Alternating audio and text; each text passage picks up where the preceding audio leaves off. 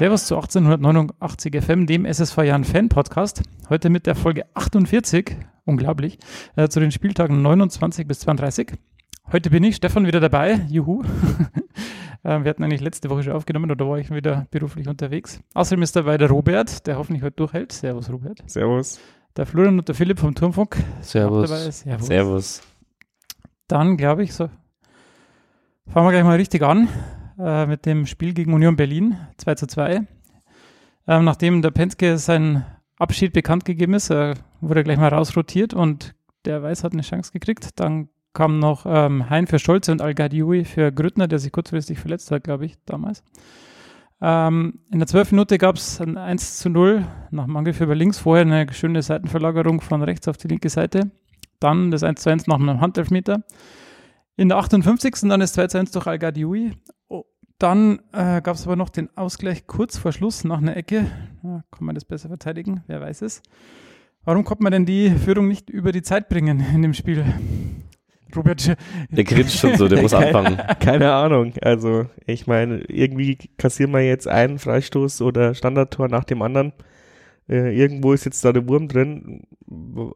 Haben sich wohl gegenseitig weggeblockt. Ich glaube, äh, Korea und äh, ich weiß nicht wer noch. Äh, Fernbach war Fernbach, auch beteiligt, ja. ja. Und dadurch konnte der Gegenspieler hochsteigen und hat einfach freie Bahn gehabt und eingeköpft. Ähm, eigentlich ein unnötiges Unentschieden, das wir dann beinahe noch verloren hätten, weil wir davor auch Chancen wieder hatten für vier Spiele, um da schon mal 4-1 in Führung zu gehen. Deswegen ja, natürlich allen Ehren wert, dass man da so jemand von da oben so in, in Bedrängnis bringt, aber. Das war jetzt quasi das erste der, der drei, glaube ich, Highlight-Spiele, die jetzt noch zum Ausklang quasi anstehen, alle zwar auswärts, aber. Ja. Ja, stimmt, das hatten wir, glaube ich, eh aus, angesprochen bei Uli Hein. Jetzt kommen noch die großen Gegner auswärts. Ja, äh, ja aber ich, ich, ich sehe das Spiel so, dass du halt, du hattest ja eigentlich in der zweiten Halbzeit schon einen Dauerdruck von Union. So nach dem 2 zu 1 kamen die schon ziemlich auf und die haben ja auch eine individuelle Qualität. Ähm, und so ein Tor wie das 2-1 kriegt man eigentlich immer als ja teilweise. Irgendwie. Bloß gegen Magdeburg nicht, aber sonst hast du jedes Mal. Ja, da hätten wir es aber auch verdient gehabt. Da haben wir auch die Tore nicht gemacht. da war also nichts. Union ist da schon auch konsequent und stark. Klar kannst du sagen, wann, wann war denn die, die, der Ausgleich? 80. Minute, 82. irgendwie sowas? Ja, kurz 84. irgendwas so. Naja, so nach dem Spielverlauf. War von, euch, war von euch wer in Berlin? Ja, ich habe es kommentiert und ah. äh, ich habe mir auch, also ich habe jetzt gerade extra ein bisschen abgewartet, was Robert und äh, muss ich sagen. Aber du musst ja auch auf die Zunge beißen. Ne? ja, ich muss mir auch erst auf die Zunge beißen. Nee, es ist, äh, wie du sagst, Flo, es war wirklich so, wir haben das Spiel eigentlich voll im Griff gehabt und dann machen wir das 2-1 und auf einmal rennt uns Union da an die Wand. Ah, die waren auch wütend, die waren aber davor jetzt nicht unbedingt stark, also die hatten jetzt eigentlich nicht so großen Grund, wütend zu sein bis darauf, dass äh, ja der Elfmeter für sie halt kein Elfmeter war. Ich habe mir das heute nochmal angeschaut. Für mich war das ein ziemlich klarer. Und wenn er den aus 10 Zentimetern in die Hand schießt, wenn er sich quasi so quer in die Luft liegt, dass die Hand ja seinen Körper verlängert und er damit den Ball blockt, der aufs Tor gegangen wäre wahrscheinlich sogar. Ich finde das ist für mich sogar mehr als Elfmeter, dann zumindest gelb hätte man auf jeden Fall noch geben können. Aber das heißt drum, das äh, hat, hätte wahrscheinlich auch nichts geändert. Auf jeden Fall war der Elfmeter drin. Da müssen wir vielleicht auch noch kurz drüber reden. Endlich. Da die manche, manche sagen verladen, ich sag Glück gehabt. Also ich sag auch verladen, aber man sagt immer dann verladen, wenn der Tor die andere Ecke springt. Ja, wir wollten wenn der Tor die gleiche Ecke springt, dann hätte man genau das gleiche gesagt wie man an die Geipel äh, ein, zwei Wochen vorher. Immer genau wollten wir einen, der den Torwart verlädt, jetzt haben wir mal einen. Also Nein, ich will jemanden, der den äh, halb hoch so, so schießt wie der gegen äh, der in Aue. Halb hoch ist aber auch scheiße, entweder flach oder hoch. Halb hoch ist Halb Torwarthöhe. Hoch, ja, aber siehst du, dass er unhaltbar ist, wenn du ihn an, ans Eck, wenn du ihn ans Eck nagelst. Selbst wenn du, wenn du die naja, richtige Seite hast. Deine These hast. war ja immer so äh, 300.000 kmh und dann ist er eh drin. Ja, mein, nein, nein, das war meine These für Andy Geipel, ja, dass wenn er, okay. wenn er schon nicht, wenn er schon nicht platziert schießen kann, muss er halt wenigstens fest schießen, aber unplatziert und langsam ist halt immer blöd beim Elfmeterschießen. Das war eigentlich unplatziert und langsam beim Adamian und man kann da natürlich sagen, den hat er super ausgeguckt. Aber man kann auch sagen, er hat halt einfach Dusel gehabt, dass der in das falsche Eck springt.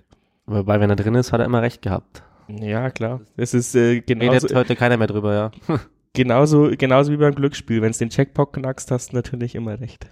Ja, auf jeden Fall nach dem Elfer fand ich, waren wir die beste Mannschaft, haben auch wirklich eigentlich mit Al schon die Riesenchance, der den Fehler nicht nutzt, also erst nutzte ihn quasi, ähm, vom Toni, äh, nicht Toni Groß, äh, vom Felix Groß, der da den Fehlpass spielt.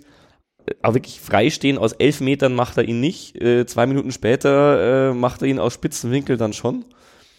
Wohlgemerkt da auch Andi Geipel äh, beteiligt, der da wirklich alles riskiert und ich glaube, alle Bänder im Knie, äh, ja, aufs Der tut sich setzt. da weh, oder? Bei der er hat sich kurz wehgetan, ja. er ist sofort wieder aufgestanden, aber er hat er wirklich äh, mit ja. vollem Risiko auf den Ball gebolzt in Richtung al und hat ihn auch wirklich perfekt angespielt und ist dann halt auch zu Boden gegangen als Konsequenz von diesem Pass. Aber sag mal so, der Einsatz hat sich gelohnt, der Ball war drin.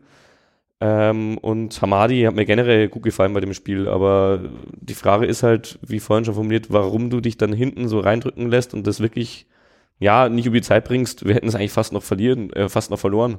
Ja, also bis zur 80. Minute alles unter Kontrolle gehabt, so ungefähr. Und dann, und dann bist, warst auch noch erleichtert, dass du diesen Punkt mitnimmst. Und davor hättest du eigentlich schon noch das ein oder andere Torchen mehr machen können.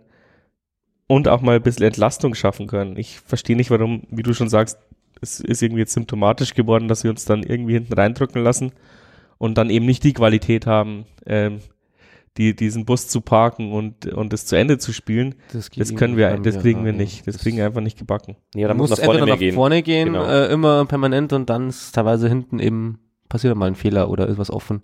Union hat ja eigentlich nicht viel angeboten. Das ist 1-0, das war überragend. Das war wirklich aus der eigenen Hälfte dieser Seitenwechsel von Reichel war es, glaube ich, ans 16 Eck. Also der ging einmal quer komplett über den Platz. Dann eine flache Flanke, da stand sogar noch ein anderer Unioner völlig frei, den hat er gar nicht angespielt, sondern er hat ihn haargenau zwischen Nachreiner und äh, Korea auf den äh, Stürmer auf dem Anderson gespielt. Und da war Weiß auch machtlos aus der kurzen Distanz. Da würde ich ihn auch auf keinen Fall irgendwie mit reinnehmen. Ja, der hat uns ja davor auch im Spiel gehalten. Sonst der hat wirklich gut gehalten. Ja, ja, Weiß war ja. Bei der Ecke sehe ich es ein bisschen anders. Wie gesagt, er hat wirklich gut gehalten beim Spiel, aber bei der Ecke, finde ich, muss man schon auch fragen, ob er da nicht vielleicht rausgehen kann. Ich meine, der Ball kam ja auf einen langen Pfosten an Fünfer, jetzt nicht wirklich weit weg vom Torhüter. Er bleibt halt auf der Linie dann äh, kann er auch nicht mehr viel machen, wenn der Kopfball dann kommt. Aber natürlich müssen es die Verteidiger auch anders lösen. Weil ich immer noch glaube, also gerade bei Union gegen an Sebastian Polter kann man mal eine Ecke kassieren oder ein Tor, äh, nach einem Kopfball kassieren, weil der halt einfach auch so ein Spieler ist, der dann, äh, keine Ahnung, noch eingewechselt wird. Äh, der glaube ist ja auch eingewechselt worden, dann als Stoßstürmer und der, der wuchtet halt mal so einen rein. Also bei dem würde ich jetzt sogar sagen, kann mal passieren. Also da bin ich jetzt noch ganz milde. Ja, aber jedes kann klappt halt bei uns. Ja. Wir haben ja vor allem auch, wir haben ja auch reagiert. Wir haben ja auch einen kopfballstarken eingewechselt mit Palle, aber der steht bei der Ecke halt, halt am ersten Pfosten und am zweiten Pfosten. Der steht genau ganz woanders, stimmt. Ja. ja. Stimmt, Wenn die Ecke ja. auf dem ersten Pfosten, äh, Pfosten fliegt, dann köpft der Halle, äh, Palle die irgendwo äh, übers Dach. Ja, aber man lernt ja auch, dass am ersten Pfosten immer der kleinste steht. Da langt auch irgendeiner mit 1,20. Wie Flo oder ich. ja. Aber mich regt es weniger auf, als jetzt zum Beispiel die Niederlage äh, von St. Pauli oder gegen Aue. Es war ja auch ein Punkt. Also haben Gulli und ich auch so kommentiert, Punkt gewinnen. Hätten muss man auch vorher sagen, unterschrieben, ne? Vollgas ja. und nach dem Spiel vielleicht dann nimmer so richtig, aber jetzt nach ein paar Wochen Abstand sehe ich das jetzt immer noch. Also dadurch, dass wir den nicht verloren haben, war ich dann am Ende auch zufrieden mit dem Punkt tatsächlich. Ja, vor allem, wenn man halt die letzten zehn Minuten ja. sieht und dann äh, leichter sagt, okay, jetzt doch haben wir es über die Zeit gebracht. Was, Was ich dann noch interessant fand, war die Aussage vom Achim in der Pressekonferenz, der ja schon auch äh, in der Analyse ein bisschen darauf eingegangen ist, dass die Gangart von Union dann so nach dem 2 zu 1 schon deutlich härter wurde und das auch ein Grund, warum warum es dann eben äh, ja noch ein Ball nach dem anderen reingeflogen ist und irgendwann mal halt einer reingefallen ist ins Tor äh, und da letztendlich den Schiri schon auch eine kleine Mitschuld gegeben hat, dass er das so zugelassen hat. Das kann gut sein. Also War für ihn relativ seltener, ja, Schuld, nicht Schuldzuweisung, aber seltene Einschätzung, sag ich mal, war ich bisher gar nicht so gewohnt. Ich glaube, der war schon mehr angefressen als ich so ungefähr von dem. Ja, ist er in letzter Zeit aber dann öfters geworden, ja. Also Vielleicht ja noch dazu. war das auch ein Heimschiri. äh, was, weiß nicht, was ich noch mir auffällt in dem Spiel, es war ja die Variante Salah und Hein auf einer Seite. Das war ja noch nie da. Wie fandet ihr das? Also es hat eigentlich ganz gut geklappt, aus meiner Sicht. Ja, fand ich auch, hat super geklappt. Salah, glaube ich, vorne, Mittelfeld und Hein Genau, also Salah als äh, Offensiver quasi auf der Außenbahn hat mich auch erst überrascht, wobei der es wurde mir dann gesagt, ja, bevor er zu uns gekommen ist, bei Mainz schon gespielt hat, also sogar mehr als rechts hinten eigentlich, wurde mir zumindest gesagt und hat er richtig gut gemacht. Also hat ja auch ein paar Schüsse gehabt, die gefährlich waren. Also ich glaube in der ersten Halbzeit recht früh ein und dann So eine unserer letzten Chancen, glaube ich, war auch nochmal von ihm, bin ich mir jetzt nicht ganz sicher. Aber ja, das hat er als Rechtsverteidiger schon gezeigt. Aber so kann er dann halt doch mal öfter ins Dribbling gehen und auch aufs Tor schießen. Flanken bist- kann er auch. So bist halt dann nicht so ganz so ausgelaugt, wenn du zur Flanke kommst, wenn du, wenn du so offensiv weit- spielst und nicht die ganze Zeit volllaufen und zurücklaufen musst. Und der Weg nicht so weit ist. Und das Positivste an der Geschichte ist natürlich, äh, dass unser Special Guest von äh, letzten Mal, der Olli Hein, dadurch in der Startelf äh, gestanden ist, weil Stolze war ja gelb gesperrt. Deswegen ist Olli Hein für Stolze ins Team gekommen und Salah hat dann die Position von Stolze genommen. Ja. Olli Hein eben die von Salah. Sonst konntest du den Salah einfach, also konntest Olli nicht für den Salah ins Spiel bringen äh, nach der Leistung der letzten Wochen. Der hat wirklich meiner Meinung nach jetzt schon die letzten Spiele, also vor allem vor dem Unionsspiel noch die letzten Spiele, richtig, richtig gut gespielt. Ja, aber da hat auch Olli richtig, richtig gut gespielt. Also es ist eine sehr schwere Entscheidung, wen man da aufstellt. Deswegen war ich froh, dass beide gespielt haben. Genau. Deswegen ist ärgert mich, dass wir offensichtlich, wenn nicht jemand verletzt ist, keine, kein System finden, wo man Salah und Olli zusammenspielen lassen kann. Hätte uns vielleicht auch viel Leid erspart. Gut. äh, Aber jetzt erstmal zum freudigen Spiel. ja. Kommen wir zum Wo- Osterwochenende und dem Spiel gegen Magdeburg. Äh, Grüttner war wieder zurück. Dafür hat sich war Olli Hein dann auf der Bank.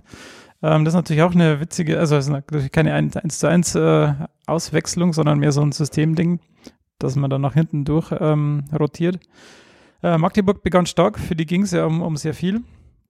Aber Damian vergibt dann die erste große Chance allein vor dem Keeper, der läuft da allein auf dem zu und der, glaube ich, die linke Hand war es, die er dann noch an den Ball bringt. Ähm, dann gab es eine recht frühe Führung für uns. hatte ich zumindest das Gefühl in der 20. Minute durch Grüttler nach Vorlage von Adamian. Wir domini dominieren dann den, den Beginn der zweiten Halbzeit, aber Korea war dann auch sehr stark und hat öfter retten müssen. Äh, zweimal habe ich mir aufgeschrieben, äh, dann auch einmal auf der Linie, glaube ich. Und auch sonst hat Magdeburg noch ein paar gefährliche Situationen gehabt, ähm, sodass es dann doch. War es dann ein glücklicher Sieg oder wie seht ihr das? War es ein verdienter Sieg? Glücklich, aber verdient. Glücklich, unverdient. Also Glück, Unverdient. glücklich will ich auf keinen Fall sagen. Äh, wir haben ja wirklich in der ersten Halbzeit Chancen für fünf Tore versiebt. Klar, wenn du sie nicht machst, dann brauchst du dich auch nicht beschweren, wenn es dann äh, wieder nur ein Punkt gewesen wäre. Andererseits haben wir eigentlich lange auch nichts von Magdeburg zugelassen. Bloß in der zweiten Halbzeit, wenn du halt das zweite, dritte, vierte, fünfte Tor nicht machst. Irgendwann kommen sie zum Schank. Irgendwann kommen sie und dann hast du schon richtig gesagt, also Korea, ich glaube auf der Linie war es nicht, sondern er war wirklich zweimal, äh, ja, einfach richtig gestanden, einmal reingegrätscht und den Ball irgendwie mit den Füßen geblockt und einmal aus kurzer Distanz irgendwie in die Hüfte hingehalten. Da würde ich mir, Mhm. glaube ich, alle Knochen brechen, wenn ich das versuche. ja. Ja, ein, zweimal hat Weiß auch noch super gehalten. Ja. Ähm, ja, wie gesagt, wir dürfen uns nicht beschweren, wenn es dann klingelt, aber Magdeburg hat, darf sich auch über diese Niederlage nicht beschweren. Da, das war eigentlich zu wenig, was Die waren auch Magdeburg viel da, schlechter als in der Hinrunde. Ja. Ich habe ja in der Hinrunde, habe ich Magdeburg kommentiert äh, mit Matze zusammen. Und da hast du auch gesehen, dass die jetzt vom System her limitiert sind. Also die haben ja wirklich bloß lange Bälle nach vorne geschlagen. Aber da haben sie Chancenarbeit. Gerade mit Beck auch, der glaube ich nicht so einen guten Tag hatte gegen uns. Ich meine, ein Lupfer hat er halt auch übers Tor gesetzt. Der wäre eigentlich, Ja, ja, der hätte das 1 zu 1 verdient gehabt. Äh, zumindest zu dem Zeitpunkt, weil es einfach leider nur 1-0 stand. Aber gut, am Ende bin ich sehr froh, vor allem, dass die ganzen Ecken, die wir in dem Spiel bekommen haben, es war dann in der letzten halben Stunde irgendwie noch acht Ecken für Magdeburg oder so gefühlt. Also am Ende war es auf jeden Fall zweistellig. Das äh, ja, ging diesmal gut, muss man dann auch erwähnen. Ja, Man sich davor über die Standardtore beschwert, Magdeburg war ja auch ersatzgeschwächt, ähm, hatten wichtige Spieler nicht dabei, Türpitz in der Offensive und ich glaube Kirchhoff, der gibt ihnen auch Stabilität.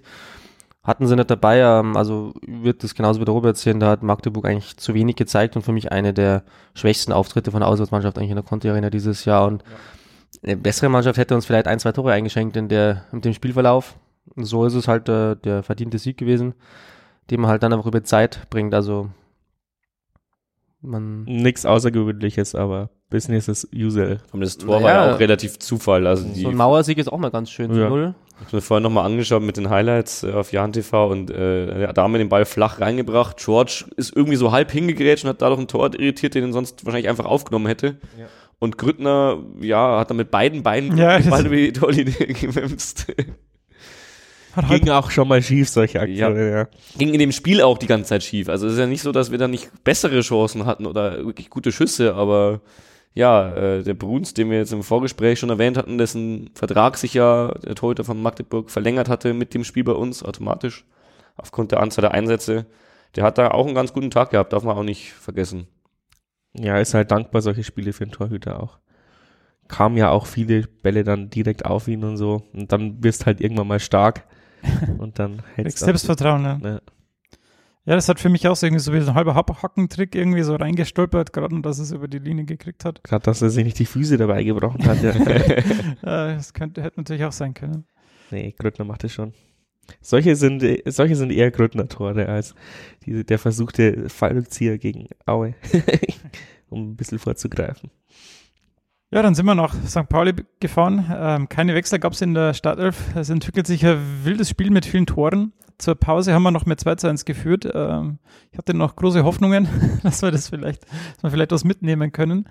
Dann hat aber St. Pauli das Spiel gedreht und vor allem mit dem Freistoß von Marvin Knoll, dann, der dann zum 3 zu 2 ähm, die Wende eingeleitet hat. Ähm, es gab dann viele Diskussionen, äh, wer jetzt daran Schuld hätte. Also ich meine, äh, man weiß ja, also Marvin Knoll hat im Spiel viele Freistöße versucht. Die meisten gingen äh, irgendwie daneben oder wurden gehalten. Ah, Was? Was? Die meisten ich anders gegen rein gesehen. oder am Pfosten? Ja, also Ja. Die, die, er, die, die er direkt geschossen hat. Also wir haben uns Äh, dann, glaube ich, in zehn Minuten, Entschuldigung, wenn ich da jetzt einhabe, haben Ja, wir uns, glaube ich, drei Freistöße gefangen und davon waren zwei drin und der eine war am Pfosten. Ja, genau. Also es war wirklich in kurzer Zeit zwei von derselben Position. Einer war direkt drin, der andere war dann im Nachschuss Ja, genau, fast ja. nochmal drin. Und der dritte war dann aus ganz dummer Position, da kommen wir vielleicht gleich nochmal. Ja, Robert, du hast vor Ort kommentiert, du hast es auch mit äh, den Leuten vom Millanton schon analysiert. Äh, magst du noch mal ein paar Worte dazu sagen?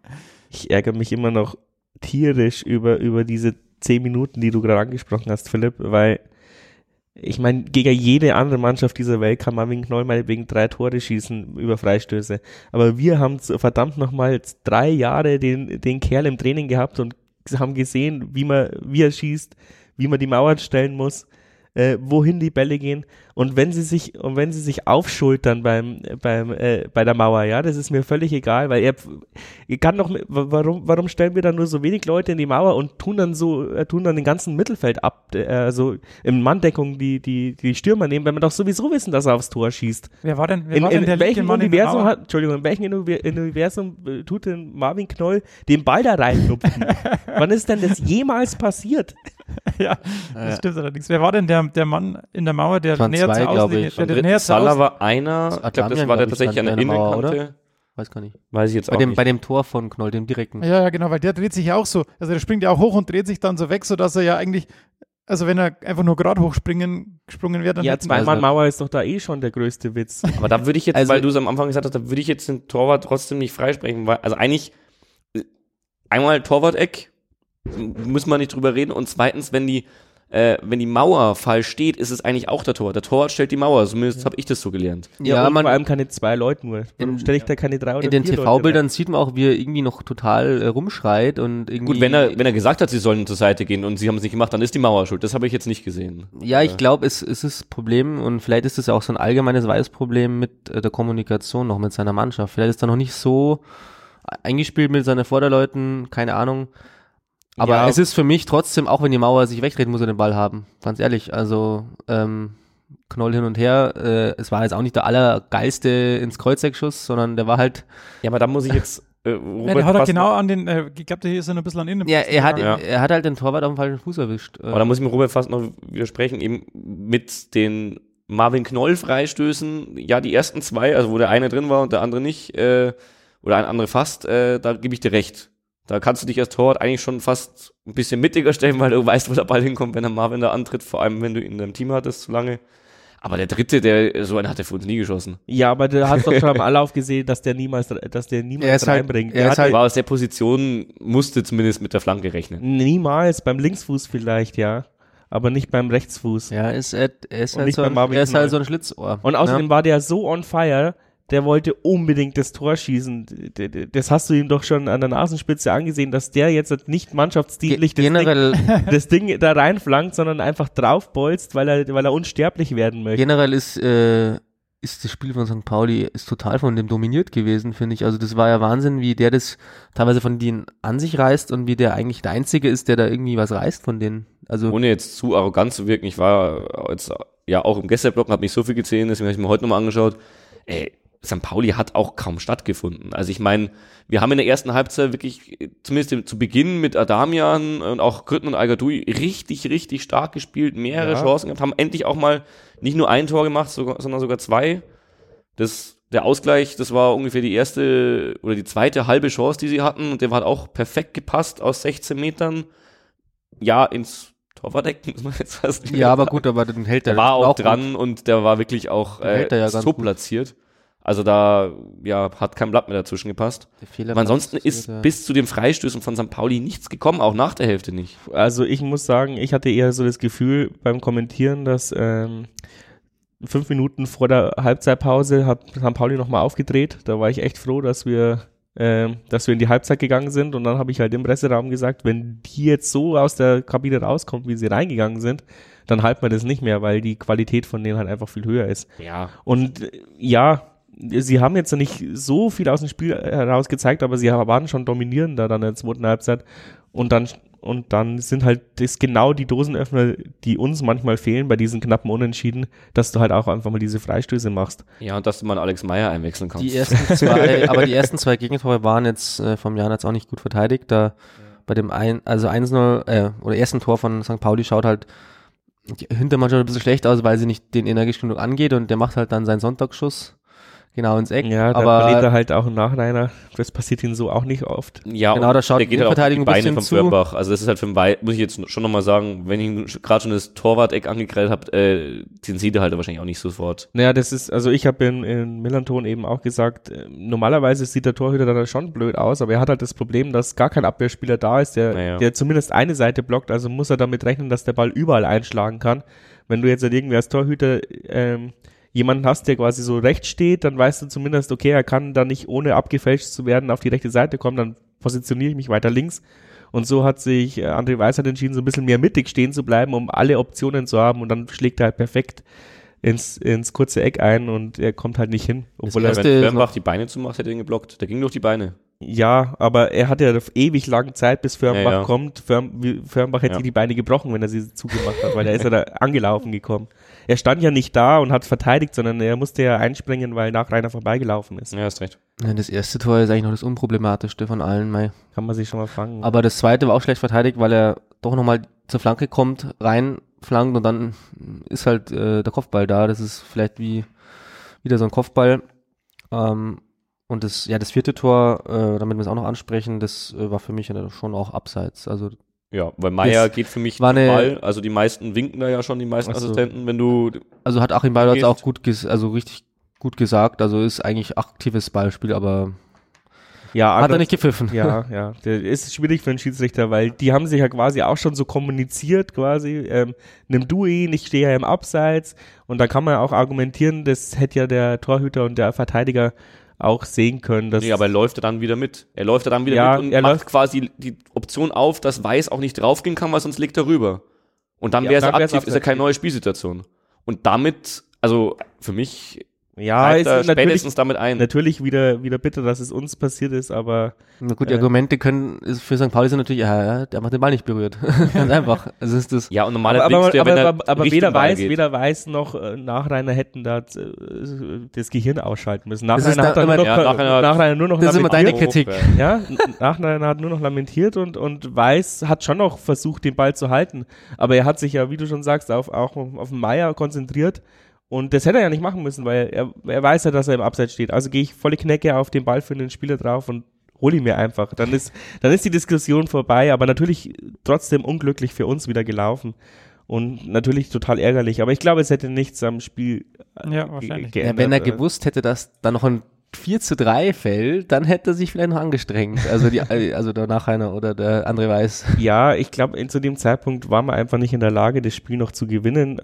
Und irgendwie kam dann erst die Körpersprache eben komischerweise, nachdem wir, wir wussten, oh, jetzt ist abgeschenkt, jetzt können wir noch mal alles versuchen. Ja, das nervt mich irgendwie, dass irgendwie so ein, eine Aggressivität von Pauli da jetzt uns besiegt. Das ist eigentlich unsere äh, Siegformel gewesen und das hat mich eigentlich äh, das äh, genervt, dass damit eigentlich ein Marvin Knoll zu ihm gewechselt ist, auch irgendwie so ein bisschen diese Aggressivität reingebracht hat, weil eigentlich war der der Spieler, der den mitgerissen hat und für mich ist der Knoll auch der Spieler der Saison von St. Pauli. Ja, Leider. wobei der, wobei der Kollege von Millanton gemeint hat, dass sie jetzt in der zweiten Hälfte schon ein bisschen enttäuscht von ihm waren. Ähm, Vom Knoll. von Knoll, ja. Also Also, solche Hamperer. Hat er so viele starke Spiele für die gemacht? Das hatte ich jetzt nicht am Schirm, aber wie gesagt, ich Nee, sehe er ist, er ist nicht, nicht der dominierende, aber ich glaube, dass er halt einfach für das Team unglaublich wichtig ist dort. Er ist der unumstrittene Leader auf dem Platz, glaube ich, mittlerweile. Mit Buchtmann vielleicht noch. Aber das ist gut der- das meine gut für die komische, Kabine. Gut für die hätte das Kabine. meine komische Ja, gut, für die Kabine ist Außenperspektive. er überall. Aber es ist halt einfach äh, schade, dass du so ein Spiel, ich würde es gar nicht auf die Aggressivität schieben, ich würde es einfach wieder auf die Cleverness schieben und die haben wir einfach noch nicht, weil es Wir sind da sehr naiv immer noch. aggressiv waren wir ja, wir haben ja genug Freistöße verursacht, aber das waren ja auch, was das für Freistöße teilweise auch waren, das, also würde ich jetzt nicht dem Schiri die Schuld geben, am Ende ist es einfach Cleverness, dass du da halt einen Freistoß rausholst, aber es hat mir gegen Heidenheim schon, gegen so einen Gegner, Stadterer bei Heidenheim Mhm. oder jetzt halt im Knoll bei Pauli, wo du weißt, aus erster Hand, weil der Gegner dich schon ein paar Mal getroffen hat oder eben für dich, dass der gute Freistöße schießt, musst du einfach schauen, dass du so kurz im Tor keine Freistöße hergibst. Ja. Zumindest Es- nicht drei Stück. Nee, nee. Also die Der- drei Stück tun weh. der, der dritte, wo dann auch eben das blöde Tor gefallen ist, ähm, fand ich auch, da hat's Nachreiner ja eigentlich schon verteidigt gehabt und haut ihn dann noch um. Das war halt äh, echt blöd. Ja. Ja, da ist er da auch, der, so wie er reingegangen ist, hätte er ihm eigentlich auch das, den Haxen abhauen können, der Wastel, ne? Der hätte dann bloß gelb kriegt, weil er vielleicht einen Millimeter zu spät gekommen ist, ne?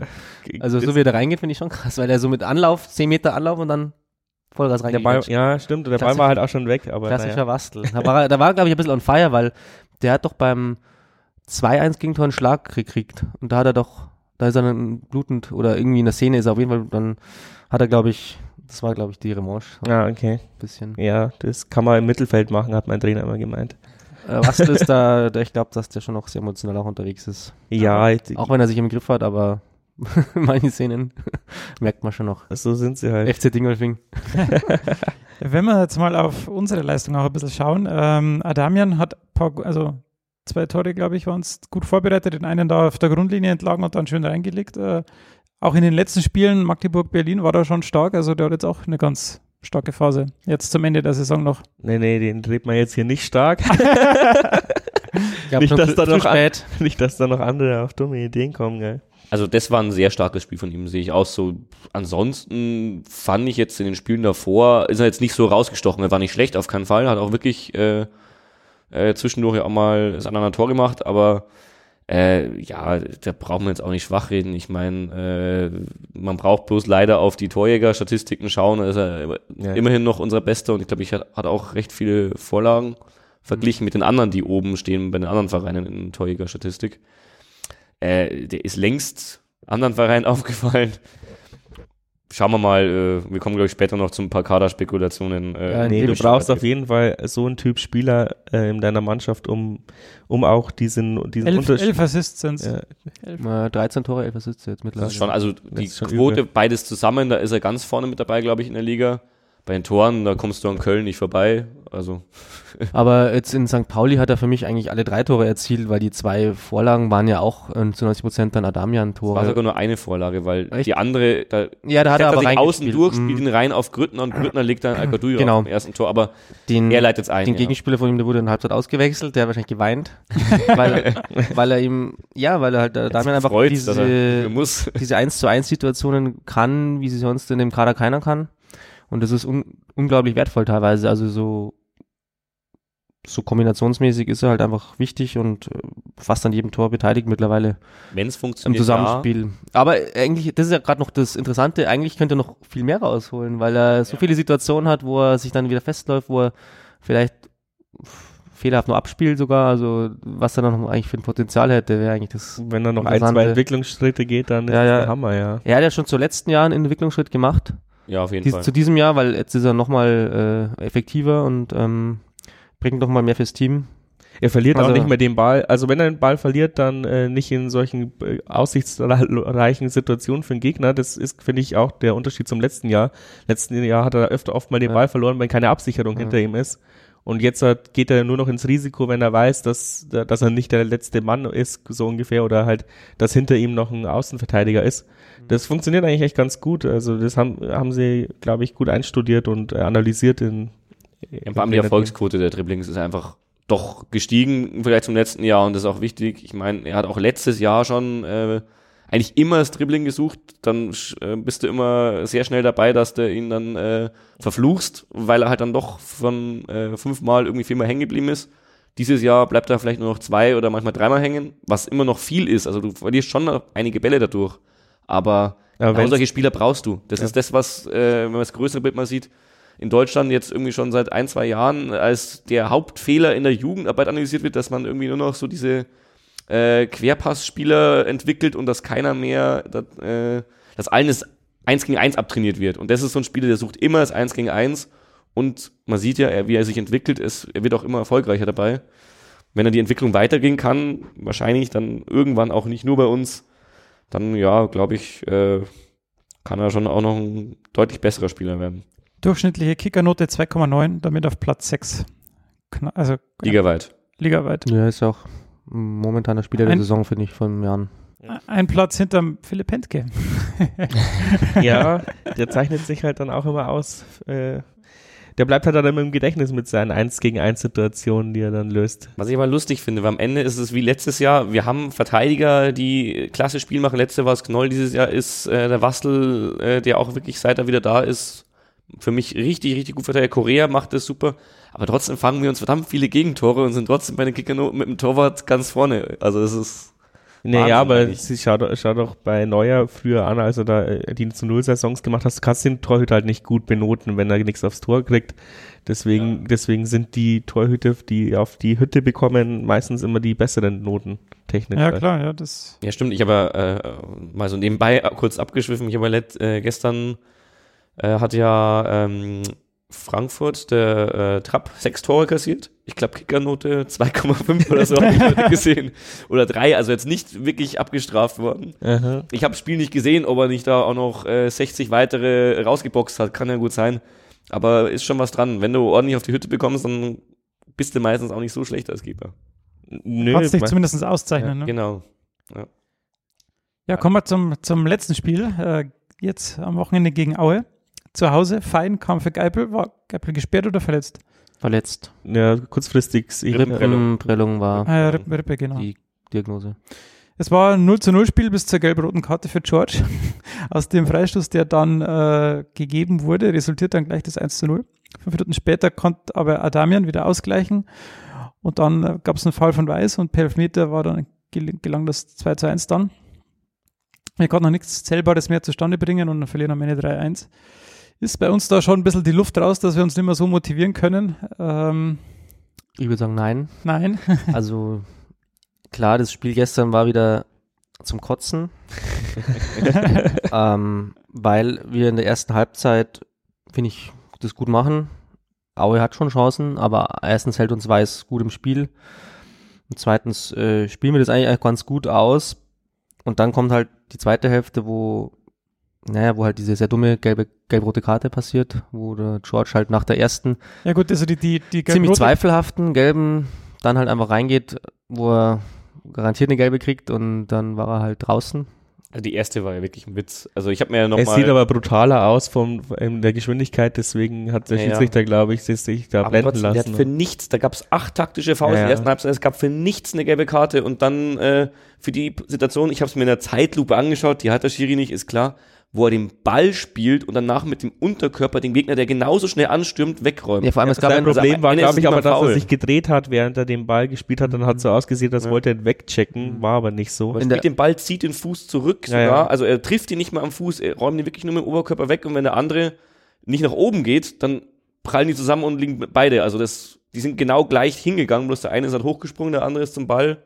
Das Schwierige finde ich Ja. ist, in der ersten Halbzeit gab es zwei oder drei solcher Fouls und da wurde nichts gegeben. Ich fand in der Das ersten Halbzeit ziemlich übel. Offensichtlich bin ich da der Einzige, der sich drüber aufregt, weil im Internet habe ich jetzt auch nicht Mhm. großartig Leute gefunden, die sich drüber aufregen oder so.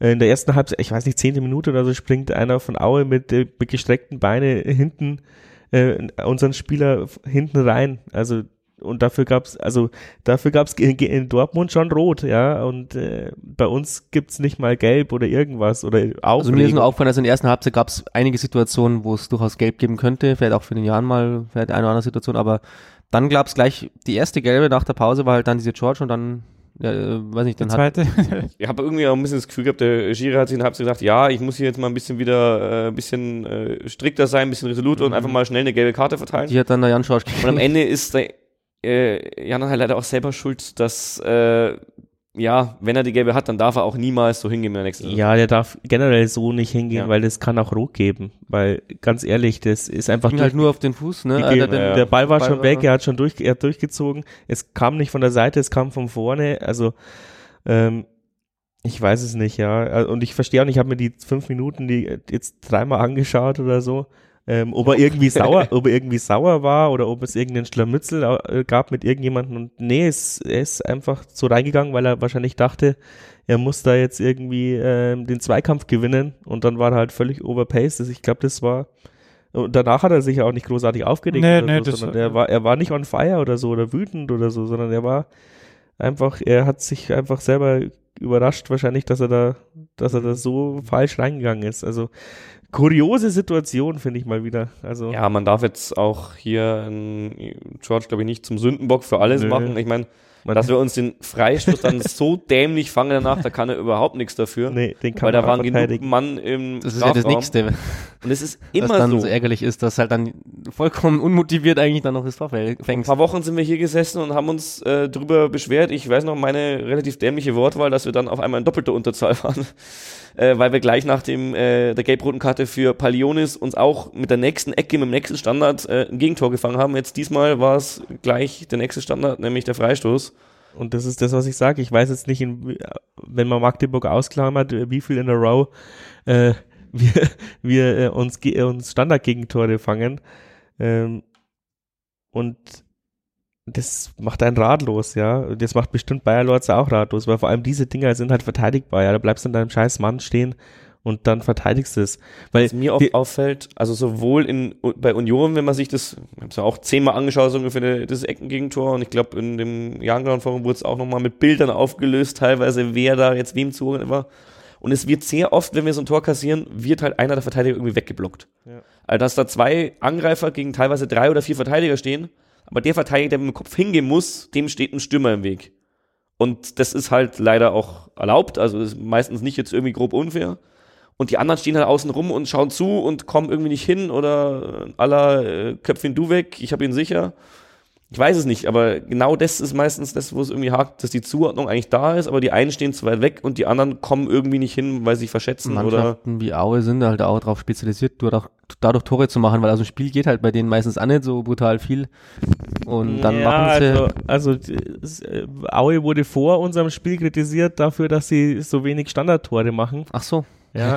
das Und da hat ist mir der, entgangen, das weiß da ich. hat der Trainer dann gemeint, äh, das ist ja klar, weil wir so, weil wir so eine kleine Mannschaft sind, dann kann man auch nicht so viel Dinger machen. Und ja, gegen Das uns war alles klappt eine, es. Mann, ein Ablenkungsmanöver. Ja, gegen uns klappt es dann halt doch irgendwie. Aber das Lustige ist, es geht ja dann weiter, dann kriegst du relativ schnell den, den Ausgleich wieder hin. Also wie durch ein Wunder fast schon wieder. Also einfach mal zusammengerissen und dann durchgespielt. ja. Und fünf Minuten später nochmal eine dumme Situation eigentlich, weil Salah den Fehler macht.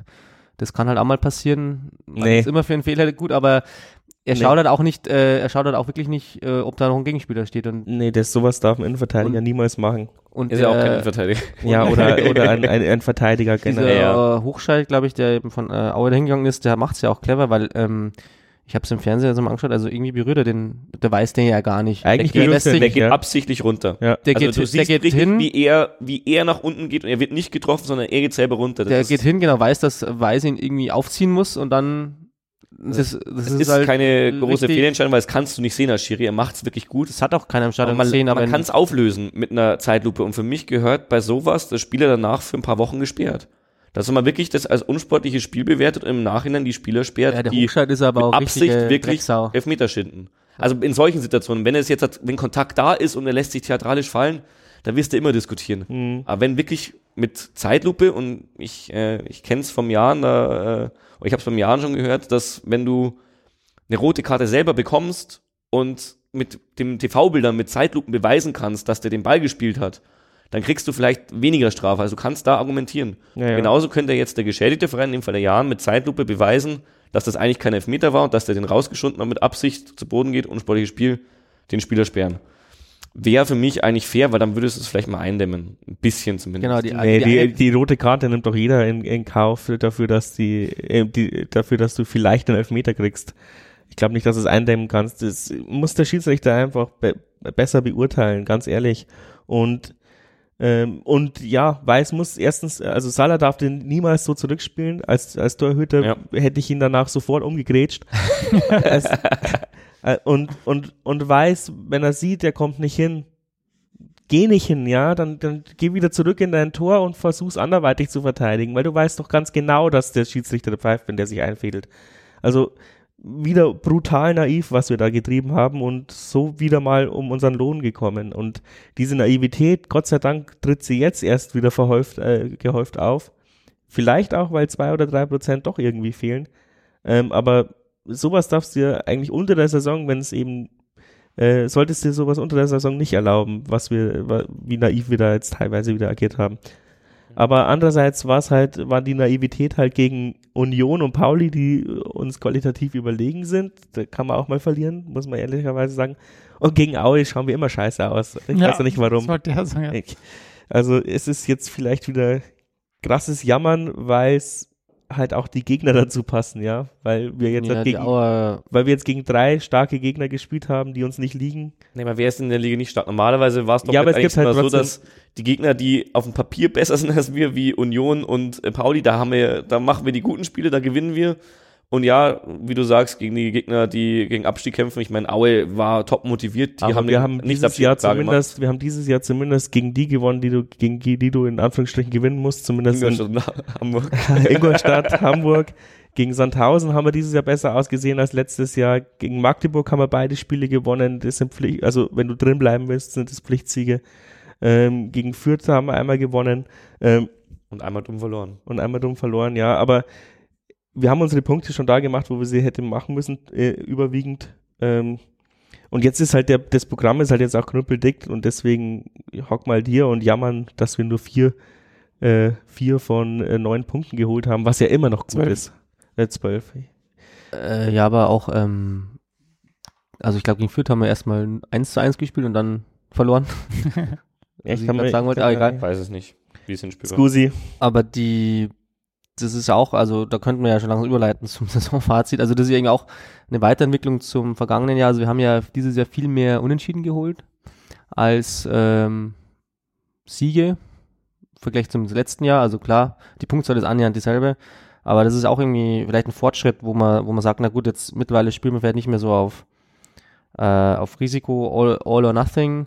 Ähm, wobei wir dieses Jahr, finde ich, viele ja, die Spiele, ganz viele Spiele hatten, wo man eigentlich sagen kann, wir haben Punkte abgeschenkt. Das ist das äh, Traurige letztendlich ein bisschen so nach der Saison, wo man so Luxusprobleme jetzt diagnostizieren kann. Aber im Grunde genommen war der Fortschritt jetzt da, dass wir eigentlich Spiele teilweise super gestaltet haben, aber sie nicht konsequent ausgespielt haben. Also ich denke jetzt Ja, an der Rückrunde allein schon Fürth, äh, Duisburg ähm, und auch jetzt die ähm, vielleicht Union und St. Pauli, wo man sagen muss, eigentlich könnte man fast mehr mitnehmen und nun ärgern wir uns hinterher. Ja, das spielt auch in die Frage rein, die ich jetzt hier auch noch äh, aufgeschrieben habe. Sind wir wirklich ein bis zwei Siege weg davon? Also mich hatte manchmal so das Gefühl, ja jetzt, wenn wir gewinnen, dann können wir wirklich vielleicht mal so ein bisschen noch oben ran schnuppern und äh, vielleicht. Äh, Man darf halt nicht vergessen, dass die in der Spitze auch ziemlich schlecht sind. Also Ja, da das heißt ziemlich schlecht. Also, äh, also ich habe es mal mit letzter Saison verglichen. Es ist eigentlich, äh, letzte Saison waren wir am Ende, also na, in zwei, Spieltagen in der Zukunft, waren wir mit vier anderen Mannschaften punktgleich mit 48 Punkten auf den Plätzen 4, 5, 6 und 7. Wir waren Fünfter wegen Torverhältnis. Jetzt haben wir genau 45 Punkte, also drei weniger, heißt, wir können unsere Superzahl vom letzten Jahr noch übertreffen. Aber ähm, es ist äh, dieses Jahr deutlich spannender oben drin noch. Ja, die sind schlechter, aber du hast dafür auch mehr Mannschaften, die noch mitmischen. Also du kannst, also wir jetzt nicht mehr, aber es können jetzt aktuell noch in den letzten zwei Spieltagen können noch ungefähr, äh, ich habe es mir unten aufgeschrieben, rechnerisch können noch sechs Mann, äh, fünf Mannschaften noch äh, aufsteigen oder zumindest Dritter werden. Realistisch gesehen sind es nur noch drei. Letztes Jahr war das schon vorbei, da war Kiel, glaube ich, äh, so ein, zwei Spieltage vor Schluss safe Dritter und spannend, also nicht spannend, aber knapp zwischen den äh, Mannschaften war es dann erst zwischen vier und acht, wo wir halt auch mit drin gesteckt sind. Jetzt sind wirklich alle, die da oben drin sind, in den ersten sechs Plätzen, die stecken irgendwie noch mit drin äh, in den Kampf um Platz drei und auch um Platz zwei vor allem. Der ist ja auch noch nicht entschieden. Äh, dieses Jahr, ja, Mhm, geht schon enger zu da oben. Und ich, ich sehe es schon auch, dass äh, die Vereine, die wegmarschiert sind, wie Hamburg und auch wie Köln, die jetzt ein bisschen nachgelassen haben, dass die Punkte hergeben. Aber äh, ich würde jetzt nicht sagen, dass es insgesamt schlechter ist, weil das zeigt ja am Ende Na, insgesamt ist es ja immer dieselbe Punktzahl.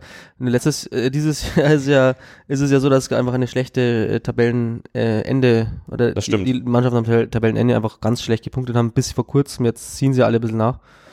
Da hast du recht. Aber mein Fazit jetzt einfach ganz klar ist, wir haben eigentlich nie an den Aufstiegsplätzen geschnuppert. Ganz, ganz und klar nie. Nee. Das sehe ich nicht sagen. anders.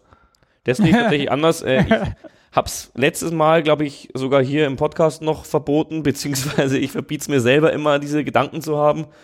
Aber wenn man sich jetzt anschaut, wie wir von den Spiel, vier Spielen, die wir jetzt gerade besprochen haben, äh, die Punkte verloren haben, da waren schon welche dabei, wo wir einfach mit ein bisschen mehr Spielglück, mit ein bisschen, teilweise vielleicht auch ein bisschen anderer Taktik. Ich habe das Gefühl, wir haben letztes Jahr manchmal bei so Spielen wie Union, haben wir fortwährend auf Sieg gespielt. Dieses Jahr, glaube ich, machen wir früher mal hinten dicht oder versuchen es zumindest und versuchen noch den Punkt oder die drei Punkte zu retten und es geht nicht immer gut.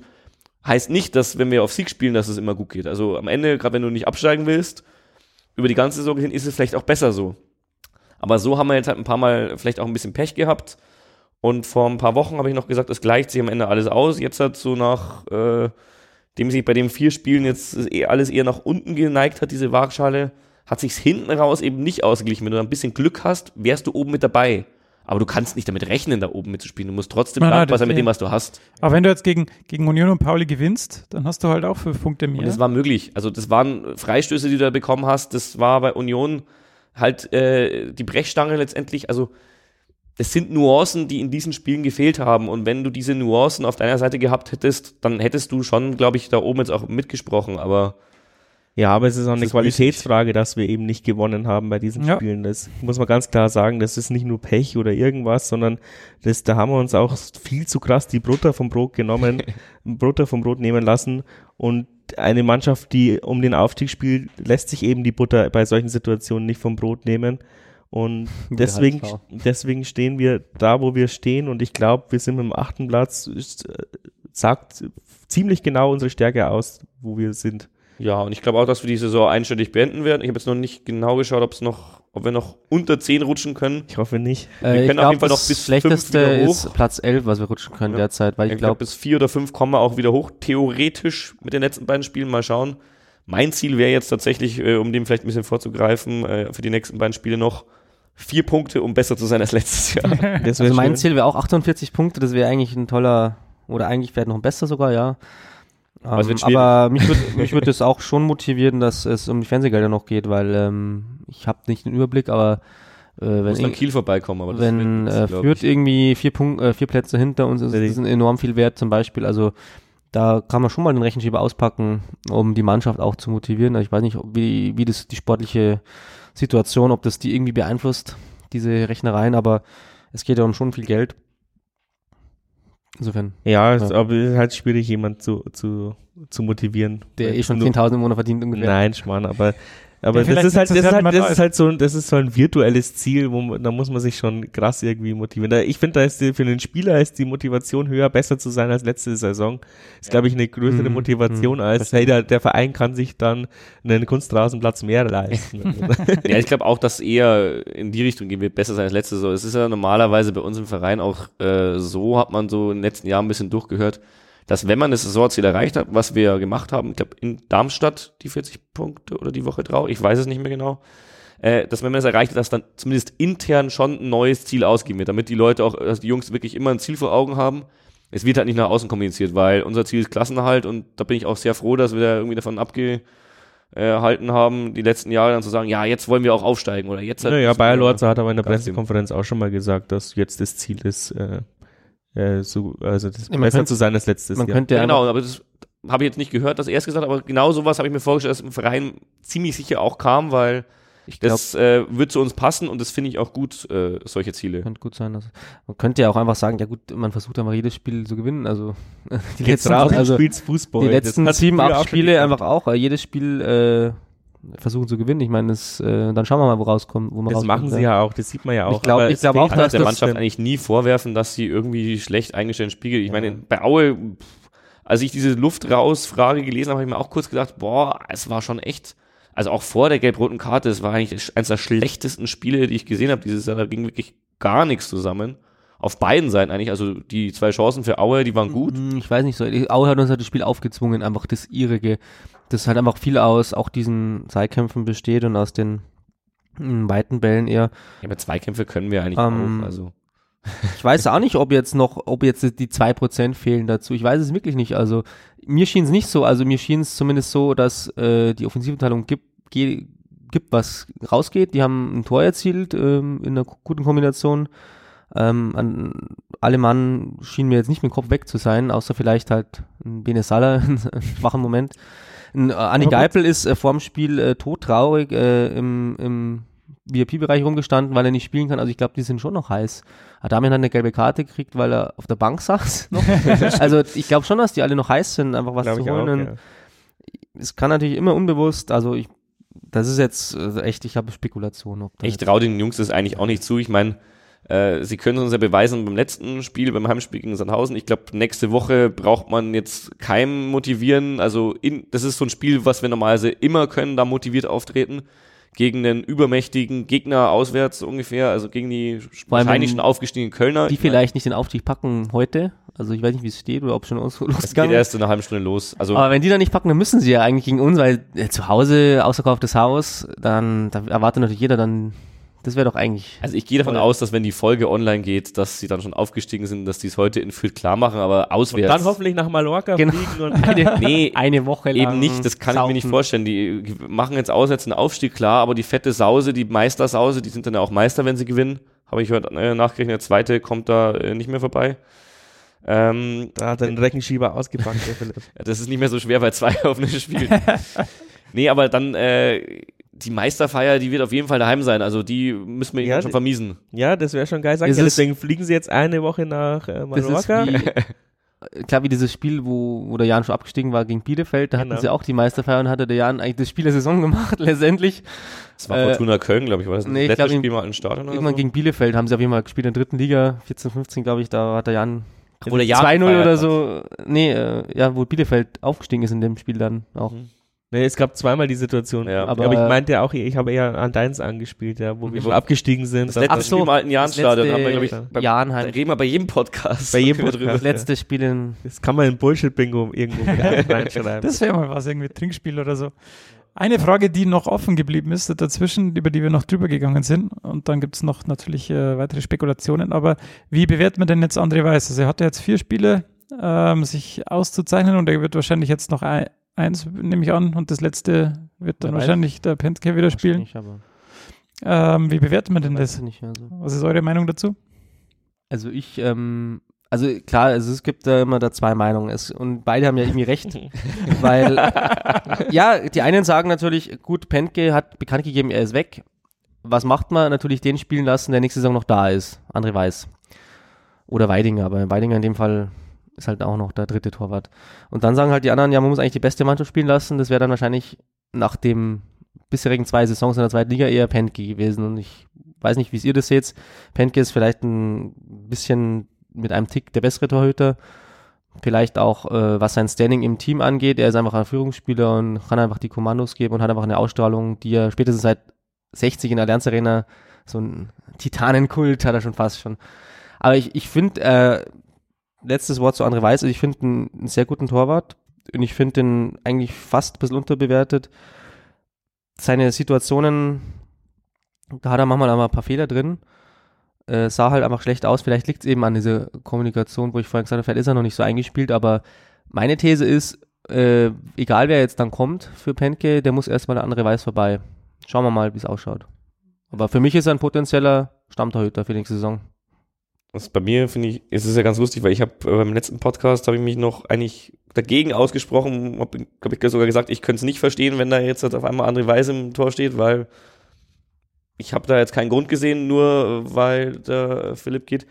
Aber es, ja, es, Es, macht schon macht, Sinn. es macht schon Sinn, weil sonst siehst du Logisch ja nie, gesehen macht Also, Sinn. Ja, und er hat es gut gemacht. Muss man auf jeden Fall sagen, er hat es wirklich gut gemacht. Er hat ein paar richtig gute Situationen gehabt. Gerade im 1 gegen 1, wo man immer sagt, dass ein Pentke seine überragende Stärke ist, habe ich überhaupt keinen Qualitätsverlust gesehen. Also was der uns rausgeholt hat, auch gegen Union, wo er die Hand irgendwie aus zwei Meter Entfernung noch nach oben bekommt.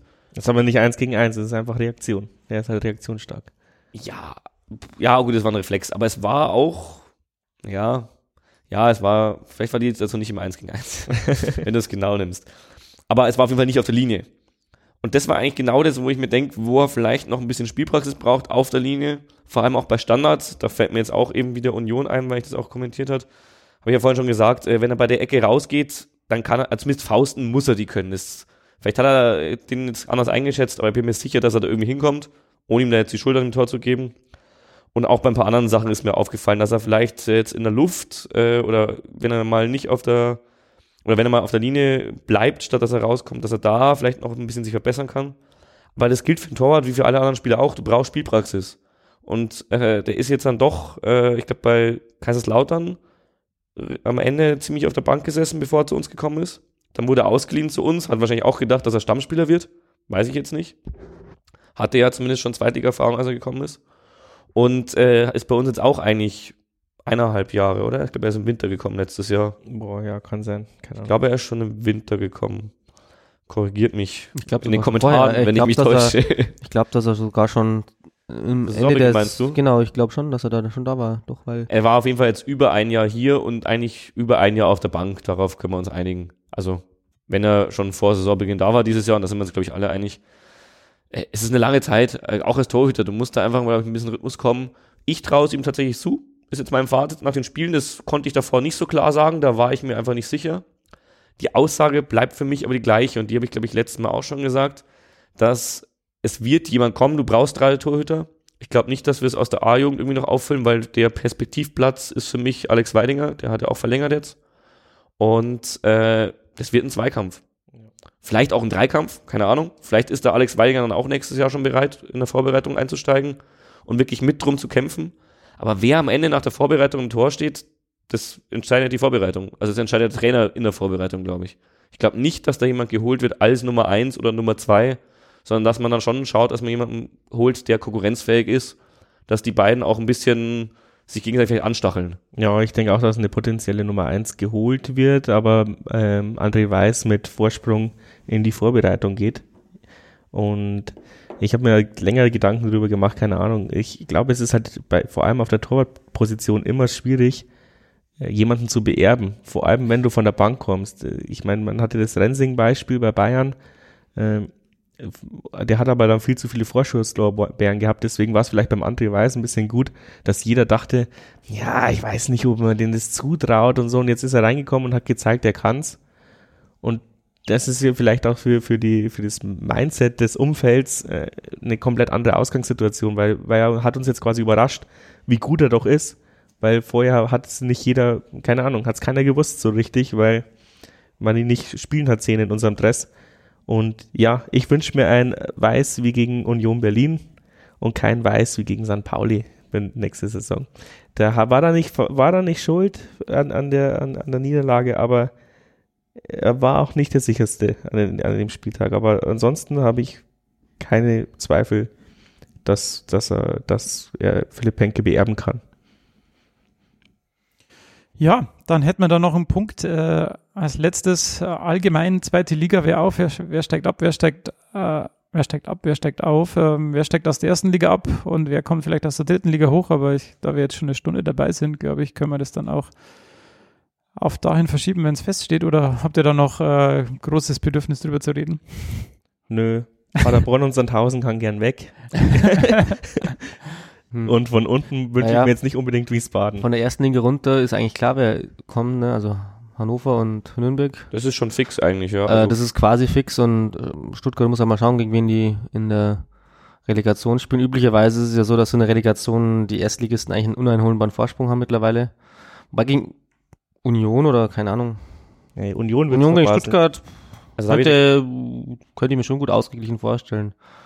Schauen wir mal. Da habe ich eine klare Meinung. Also erst generell, ich glaube, der Club kann noch einen Relegationsplatz bekommen, aber es ist ziemlich unrealistisch. Also deswegen wird wahrscheinlich wirklich äh, der VfB äh, drittletzt in der ersten Liga und ja, da bin ich mir relativ sicher, äh, wenn die gegen HSV spielen, dann könnte es knapp werden. Dem HSV traue ich zu, die Relegation.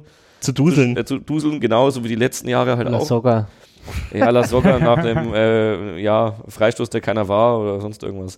Aber ansonsten wird der Erstligist sich gegen äh, Union oder Paderborn da ziemlich sicher durchsetzen. Also das kann ich mir Wobei, nicht vorstellen. Wenn, ich habe heute Rasenfunk gehört, die haben da schon eher skeptisch äh, geklungen, dass Stuttgart da so eindeutig Favorit wäre.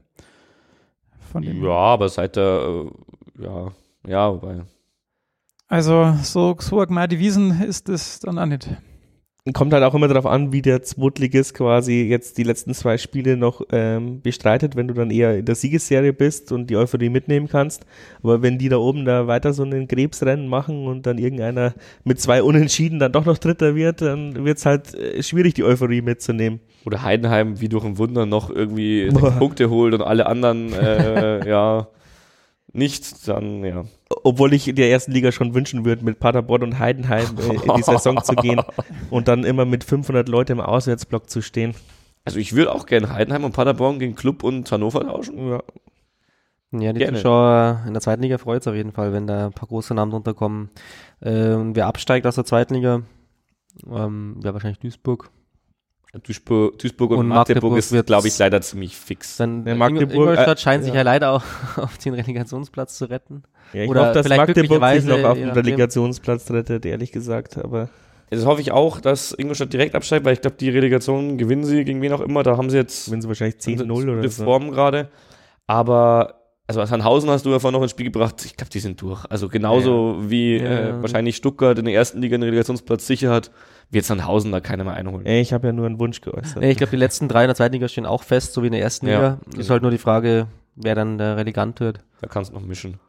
Und äh, von der Drittliga äh, der Relegation wird er wahrscheinlich Dings spielen, dann Wien Wiesbaden. Leider. Also Halle hat schon noch eine Chance. Auch einer aber unserer Lieblingsvereine. Pest Halle gegen Kullerer. Aber vier gegen Ingolstadt, da- Gegen so. Ingolstadt, dann könnten sie ein super Fanfest feiern, diese beiden Die mögen sich doch sogar, die passen auch gut Szenen. zusammen. Ja, die mögen, ich glaube, die haben Ja, eine ja, die, ich weiß, dass sie da so eine gewisse Verbindung haben. Gibt's, Ähm, gibt's Wasserfilter ins Auto? muss man, ja, äh, kann man dann sehen, wie man will. Aber aus sportlicher Sicht wird sich wahrscheinlich Ingolstadt dann den, oder der Zweitligist wahrscheinlich durchsetzen, denke ich mal. Also Magdeburg und Duisburg ist schon schade, aber ich glaube, dass wir mindestens einen davon nächstes Jahr nicht mehr sehen. Ansonsten, wie du gesagt hast, also Paderborn nach oben loswerden, vielleicht sogar noch Heidenheim. Da sieht die nächste Saison von den Fahrten vielleicht noch cooler aus. Ich meine, Osnabrück wird auch wieder Karlsruhe Äh, wird kommen, auch Karl interessant werden. Karlsruhe wird eine schöne Auswärtsfahrt, glaube ich, auch wenn der Wildpark jetzt ja saniert wird oder umgebaut wird. Auf jeden Fall müssen sie sich was wegen dem Dach einfallen lassen, weil sonst kriegen sie keine Zweitliga-Lizenz. Aber es wurde bis jetzt immer da irgendwie gibt es irgendwelche genau. Gruppenpolitiker wieder bestimmt, die da was dealen. Ja, ja, Auch in Karlsruhe. auch in Karlsruhe gibt's das. Das ist ja auch eine Schwachsinnsregelung, aber am Ende Ja, dann musst halt einfach Alufolie übers Stadion ziehen. irgendwie kriegen sie es hin. Aluhüte. In Kiel hat es ja auch funktioniert. Die haben ja auch die Tribüne hingekriegt. Auch wenn sie keiner bauen wollte. Alles klar, dann haben wir das soweit ganz gut zusammengefasst. Sollen wir noch tippen oder Ich habe schon getippt. Vier Punkte. Aber es wird schwer. Also gegen Köln, äh, also normalerweise müsste ich realistisch gesehen drei Punkte sagen, weil ich gegen Köln nicht glaube, dass wir das holen werden. Aber aus Wunschdenken, dass wir einen Punkt besser sind als letztes Jahr, Komm, gatz dich aus jetzt. vier Punkte. Dann sag ich drei, Gott sei Dank. Ich wollte eigentlich auch drei sagen, äh, dann sage ich äh, noch weniger. Pessimistisch bin und sage zwei Unentschieden. was soll er nicht dann noch sagen? Ja, dann sage ich sechs. Jawohl. Das hilft ja nichts. Oder sage ich einen Punkt und du zwei. Ja, nee, dass wir ein bisschen, dass der Schnitt einigermaßen optimistisch ist. Ja, nee, sechs Punkte passt schon. Alles klar. Dann äh, ja, freuen wir uns auf die letzten zwei Spiele und hören uns dann zur Besprechung der ganzen Saison wieder in zwei Wochen schon. Sehr schön. Bis zum nächsten Mal. Tschüss. Ciao. Servus.